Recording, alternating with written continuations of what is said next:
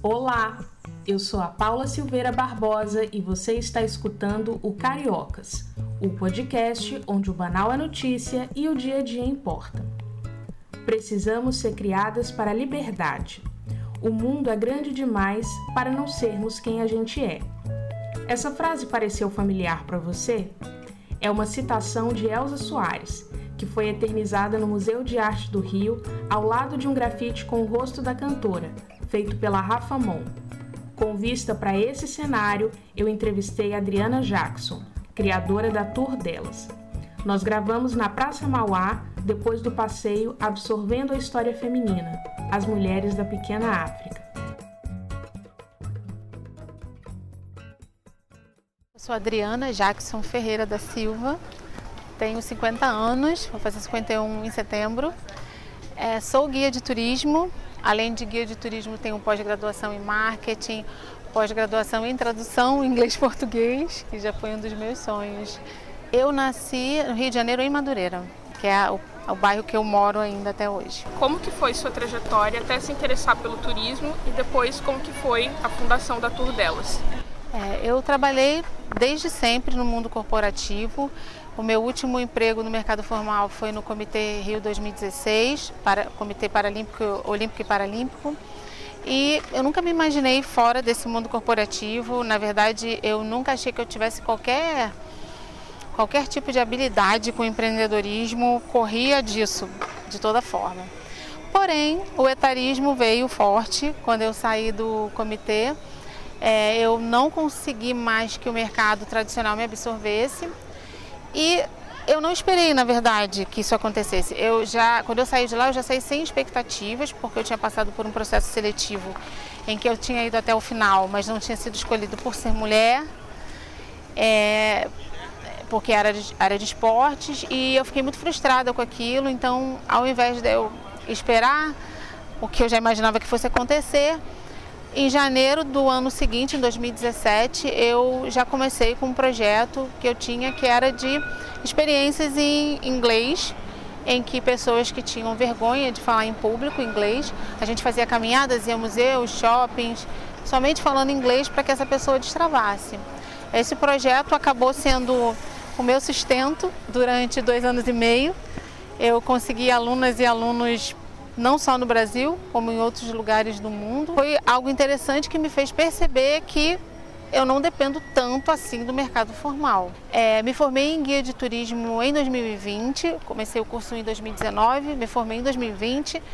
A gente não fazia a menor ideia que viria a pandemia, mas ela veio forte, o que fez com que meus planos nessa área demorassem um pouco mais.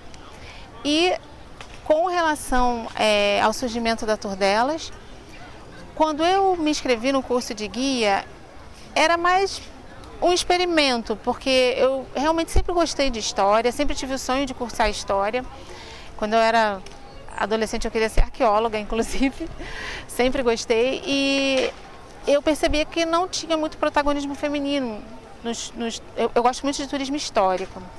E eu nunca vi, eram sempre os homens que eram citados. Então, quando eu entrei no curso, eu pensei, ah, é sobre isso que eu quero falar, mas como eu vou fazer isso? Não sabia.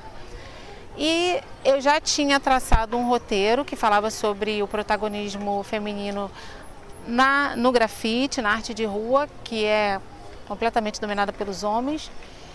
E eu pensava, será que é só, eu só vou conseguir falar dessa forma, disso? Onde que eu vou achar essas mulheres?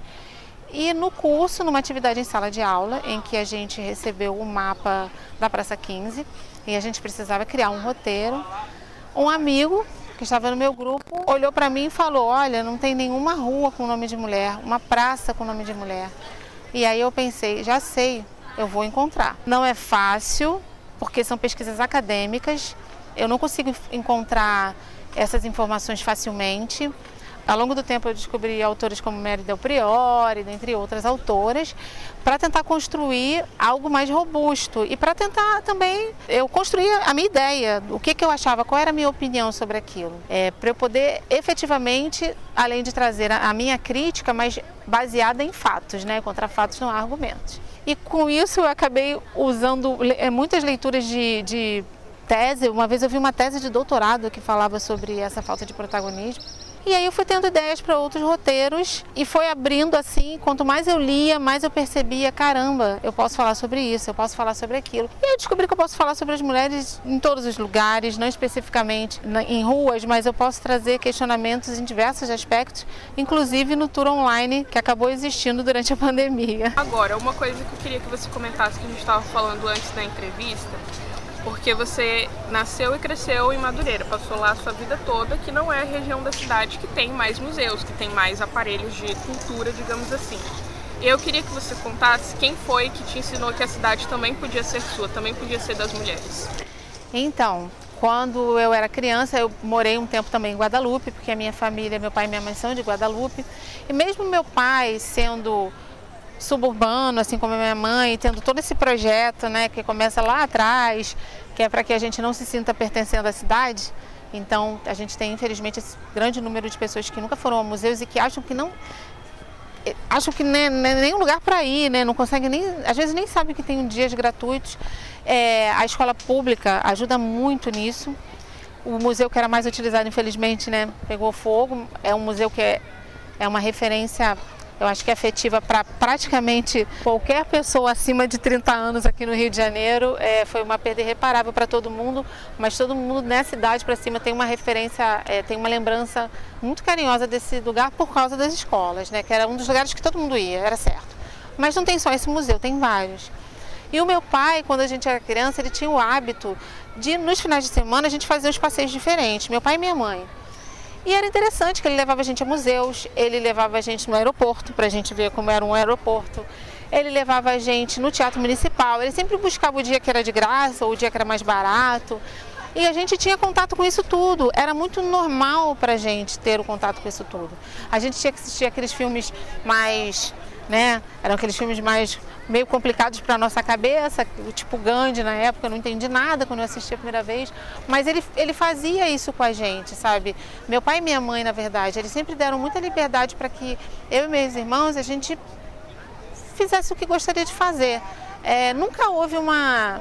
Nunca, não me recordo. Não me recordo de nenhuma vez de meus pais terem parado, ah, olha, agora vocês precisam fazer isso, vocês precisam ganhar esse dinheiro. Sempre houve uma preocupação com o nosso futuro, mas nunca houve uma cobrança de que a gente precisava seguir daquela forma. É, mesmo sendo de uma família suburbana, é, não, nunca fomos ricos, é, mas enfim, eu acho que meu pai ele trouxe isso para minha família. É, a, a, até a formação, né? meu irmão que já faleceu era afinador de pianos, o meu irmão mais velho é, é, cientista político, eu sou guia de turismo, mesmo, mesmo depois tendo, feito, tendo tido outras formações, que minha opção, eu acho que, que meu, meu pai e minha mãe eles têm uma influência muito grande nisso, de ter meio que lutado contra o sistema, mesmo sem saber desse projeto que, de apagamento, né?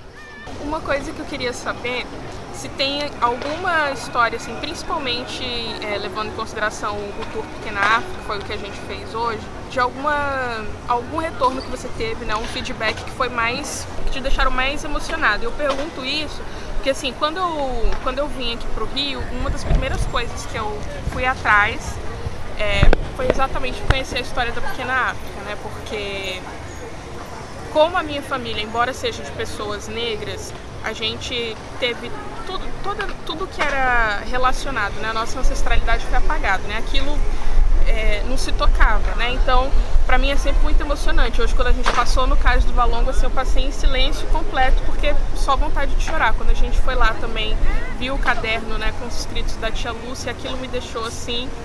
Então, eu queria saber, assim, se teve algum retorno depois que a pessoa fez o, o tour da Pequena África, te deixou também super, super emocionado pelo trabalho? Sempre tem. É... Para Madureira, então, eu fico muito, muito emocionada quando eu vejo, sabe? Termina assim, a gente fica com aquela sensação, será que a pessoa gostou mesmo?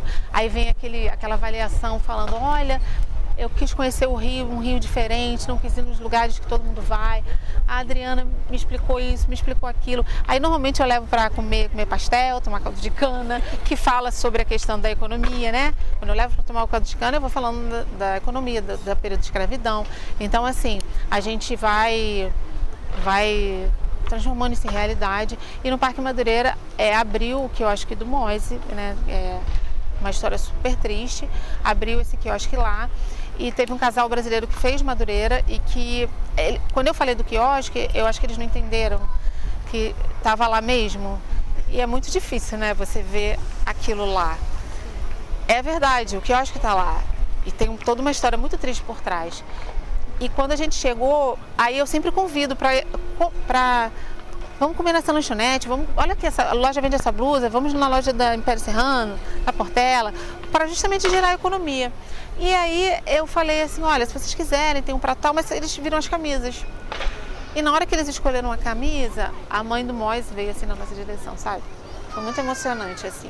Então eu acho que é isso, sabe?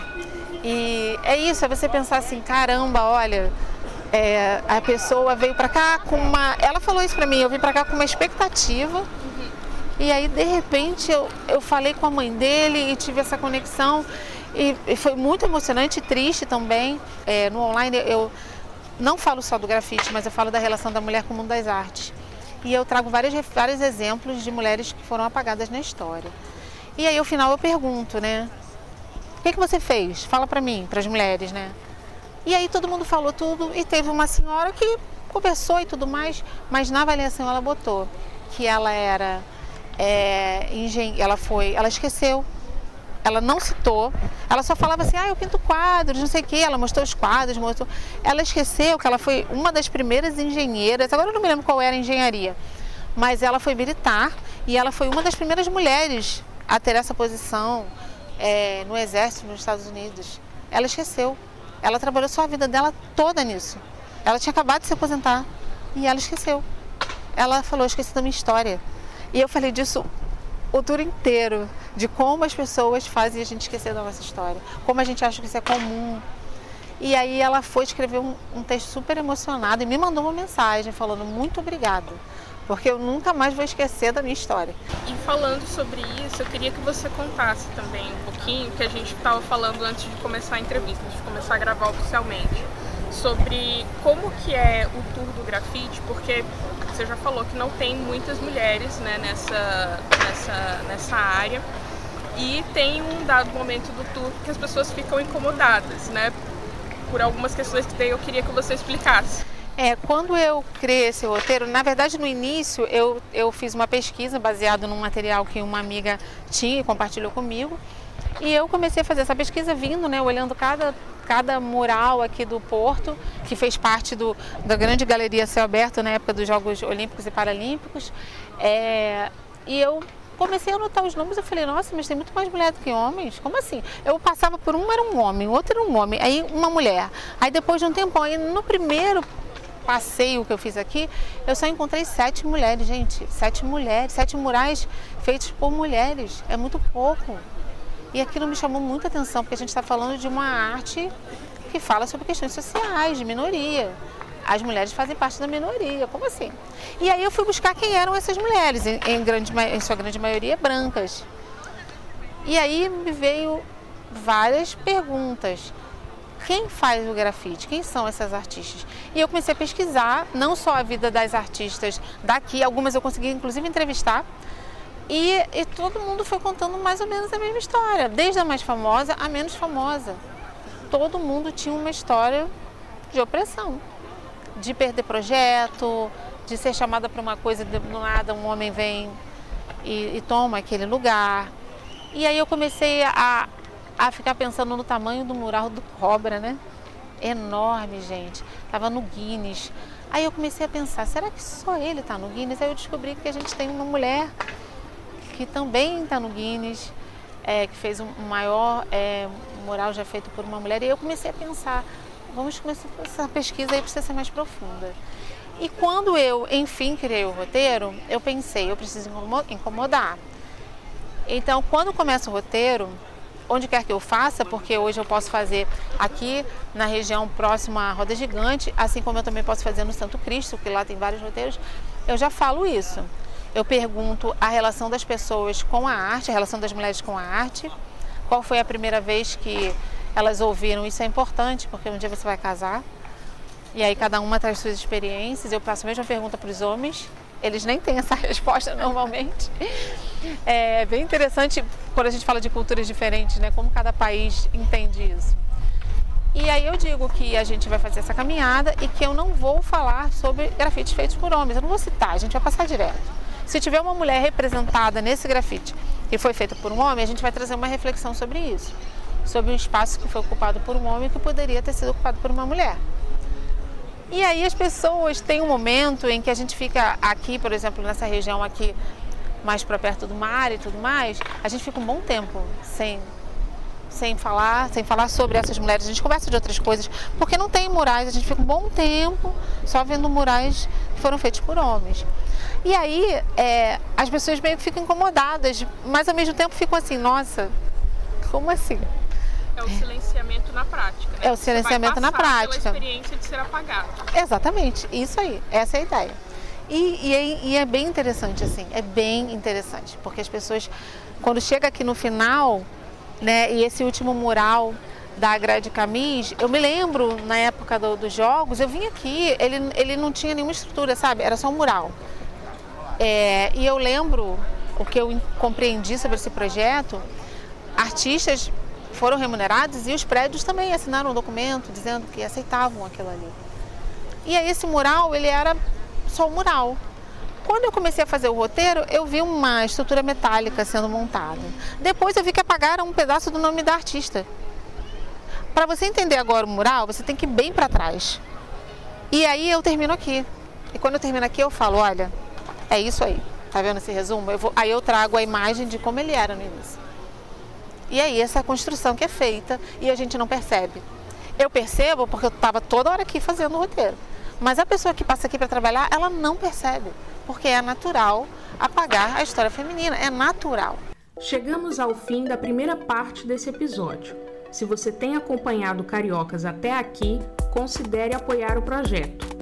Com assinatura mensal de 15 reais, você pode inclusive receber recompensas, que vão desde a newsletter semanal até o encontro virtual no fim da temporada. Para ter mais detalhes, é só acessar catarse.me barra cariocaspodcast. Você também pode fazer um pix de qualquer valor com a chave podcastcariocas.gmail.com. Outra forma de apoiar é se tornando ouvinte do Cariocas pela Aurelo. Lá, cada reprodução do podcast conta para a remuneração do projeto. Agora, Adriana, uma coisa que eu fico pensando é o seguinte: a gente está vivendo politicamente um momento muito complicado no país, inclusive para as minorias com as quais você escolheu trabalhar. Então, assim, como que você vê a importância de projetos como o que você está fazendo agora, nesse momento que a gente está vivendo, assim, de tanto ódio, de tanta violência mesmo, violência política, inclusive, contra essas minorias? É, quando eu fiz a primeira vez para amigos e amigas o roteiro do grafite, eu escutei mais de uma vez. Isso foi lá em 2019, né? Eu escutei mais de uma vez. Se eu não tinha medo de fazer. É, de falar da forma que eu estava falando, de trazer temas que na época estavam bem problemáticos, ainda estão, mas na época estava no auge, assim, né? Estava no início de toda aquela. E eu ficava pensando, mas por que eu tenho que ter medo disso, sabe? Eu acho que é isso. Eu acho que quando eu pensei na Tour delas, é, eu, eu imaginei que não podia ser só criar um roteiro. Tanto que tem o Absorvendo a História Feminina. Porque eu senti falta de ter mais alguma coisa. Quando eu comecei a, a, a perceber o alcance dos roteiros, eu pensei, está faltando alguma coisa, não é só isso que eu quero fazer. Não é só esse o motivo, porque fica bonito, né? Eu falar, olha que lindo, eu fazer vários posts, né? Feministas, falar disso tudo. Tá, que lindo, faço roteiro, mas e aí?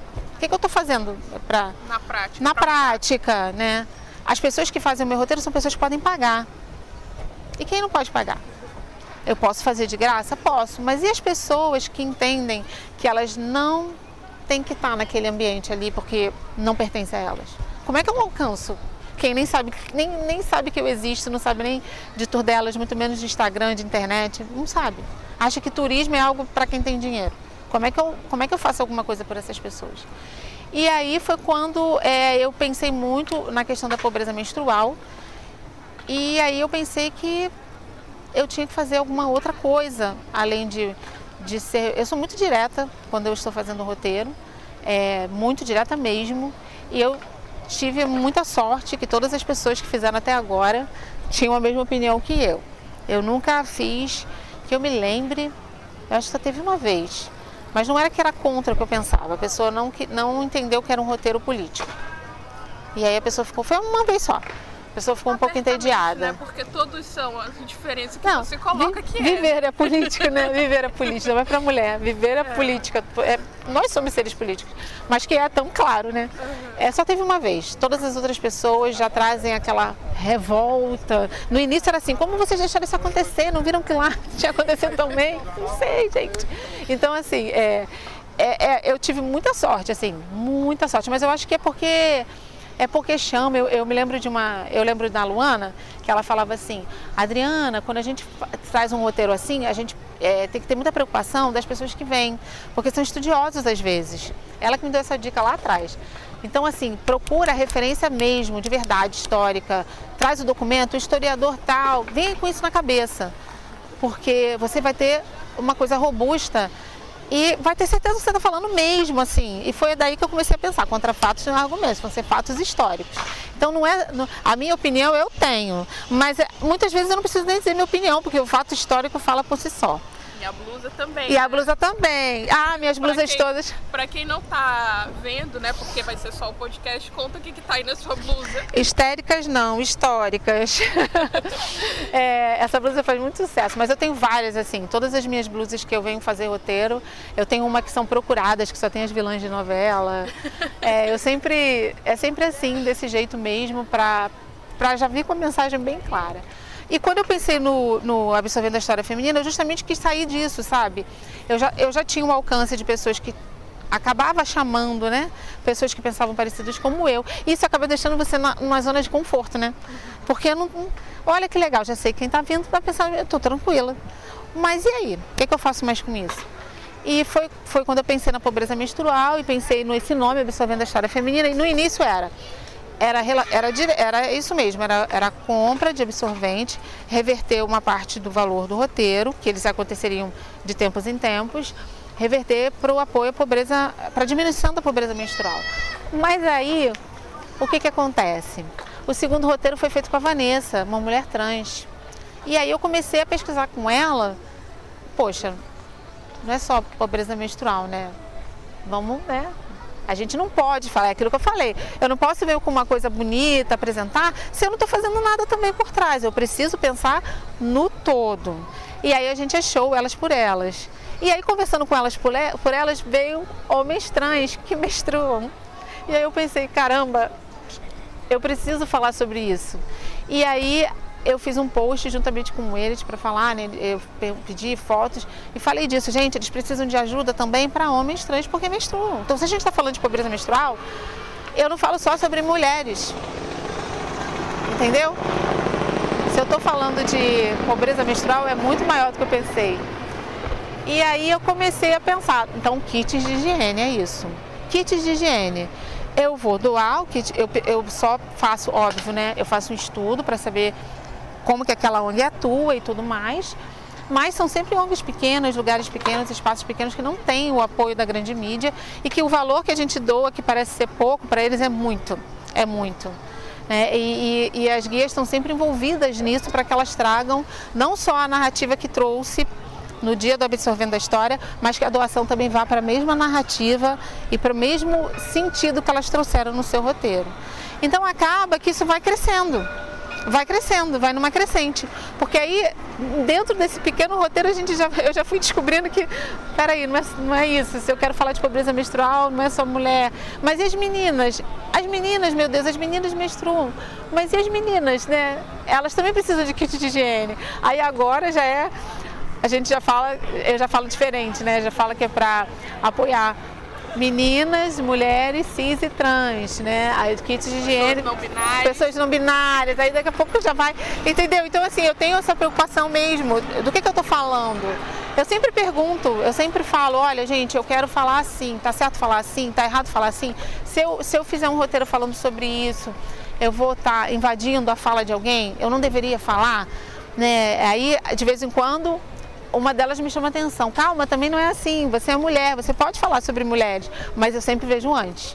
Porque é o que eu te falei, não adianta eu vir com um discurso, um post se eu vou fazer outra coisa. Eu preciso ter cuidado. Isso é uma mensagem que veio muito forte para mim, sabe? Eu preciso ter cuidado com o que eu falo, com o que eu posto e com tudo que eu construo.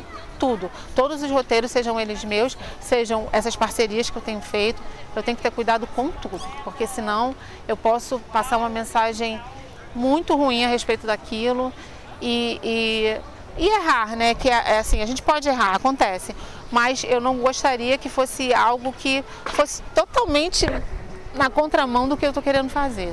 É importante mesmo ter essa, ter essa consciência, porque muitas vezes as pessoas vezes acabam se, se apoiando em, em coisas assim, em argumentos do tipo, ah, é muito difícil, essa não é a minha realidade. Mas se você não fizer uma busca ativa para entender o outro, você realmente nunca vai entender, né? Exatamente. Então você tem que se incomodar. Mas eu acho que, assim, o que eu tinha planejado para a entrevista, acho que já foi tudo. Eu queria só que você comentasse algo que você acha importante, que eu não tenha perguntado, que você queria deixar de mensagem. E também falasse sobre o próximo tour, se você puder dar um spoiler para quem está ouvindo Cariocas, qual, quando vai ser e qual deve ser o tema. Eu acho que a gente falou sobre tudo mesmo. Eu acho que falamos sobre etarismo, falamos sobre questões sociais, falamos sobre nossa responsabilidade, né, a partir do momento em que você opta por falar sobre esses assuntos que são mais complexos, né, é de você sair da sua zona de conforto e realmente perceber o diferencial que você está fazendo nisso tudo. Então acho que a gente englobou isso, isso. Eu acho que foi, conseguimos falar sobre isso tudo. Bom, o próximo Absorvendo a História Feminina, ele vai acontecer em setembro e teremos em setembro, 7 de setembro, 200 anos da independência. E o tema será esse, vamos descobrir juntas e juntos, juntas, quem quiser participar, que mulheres estiveram envolvidas com isso, como essas mulheres são conhecidas, como elas foram, como a história delas foi compartilhada para a gente durante a nossa vida, como a gente viu inclusive livros escolares, e, e, e, o que elas realmente foram, quem elas realmente foram, os seus feitos, é, e todos ligados a, a lutas de independência. E também trazer uma reflexão sobre o que é independência para a mulher e se ela realmente acontece, ou se é algo que a gente imagina, se é um imaginário nosso e a gente é, acredita que ele exista mesmo ou é de verdade, né? trazer essa, essa discussão. É, e é super importante, né? porque a independência né, num país que tem mais de 30 milhões de pessoas passando fome, mulheres sofrendo feminicídio todos os dias, o Brasil sendo recorde em, assassinato de pessoas trans. Quem são as pessoas que estão independentes no Brasil? Exatamente, né? Que independência é essa, né? Independ... Para quem? Então é, é, é, sobre essa também essa temática que, como você já viu, eu nunca venho com uma coisa só.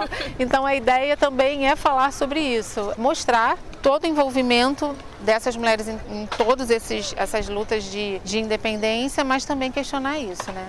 Se a gente tem essa consciência mesmo da nossa posição e entender quem está independente mesmo, né? A gente vê tantos casos de, de pessoas ainda vivendo em, em em trabalho em regime de escravidão. A gente falou isso no roteiro. Então, acho que é algo, e tem aparecido muito, né, muitos casos. Eu acho que é algo para a gente realmente discutir mesmo, sair um pouquinho da nossa bolha, né? E sair pensativo. E por último, uma coisa que eu esqueci de perguntar: como é que faz para acompanhar tudo delas e também o seu trabalho fora? Porque tem a página do Instagram e tem também os tours que você oferece pelo Airbnb, não é isso? Isso, então. É, o perfil no Instagram é tourdelas.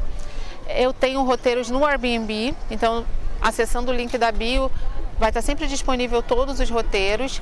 Quem quiser saber mais sobre mim também tem todos os links das entrevistas que eu já dei, é, das premiações que eu já recebi.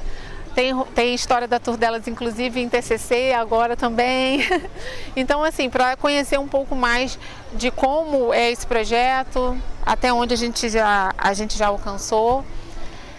E é isso. Pode reservar por lá, também pode mandar uma mensagem para mim por inbox se tiver alguma ideia de algum projeto diferente, específico para alguma empresa ou é, é, projetos que tenham a ver com escolas também, é algo que eu gosto muito.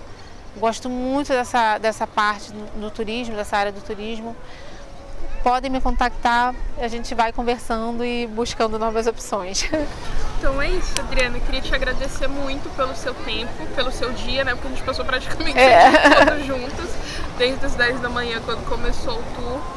Ana, eu que agradeço. Muito obrigada pela oportunidade de falar um pouco mais. Com essas palavras da Adriana, a gente está quase encerrando o episódio. Mas antes, lembro vocês que o Carioca está no Instagram, no Twitter e no Telegram. Em todas essas mídias é só buscar @cariocaspodcast. Assim, a gente fica em contato enquanto o próximo episódio não chega. E não esqueçam de avaliar o podcast no seu tocador de áudio preferido. Com isso, você ajuda a aumentar a visibilidade do Cariocas. Até a próxima terça. Com produção e roteiro de Paula Silveira Barbosa, edição de áudio de Isabô Saldanha e identidade visual de Thaís Esmeraldo, esse foi o Cariocas.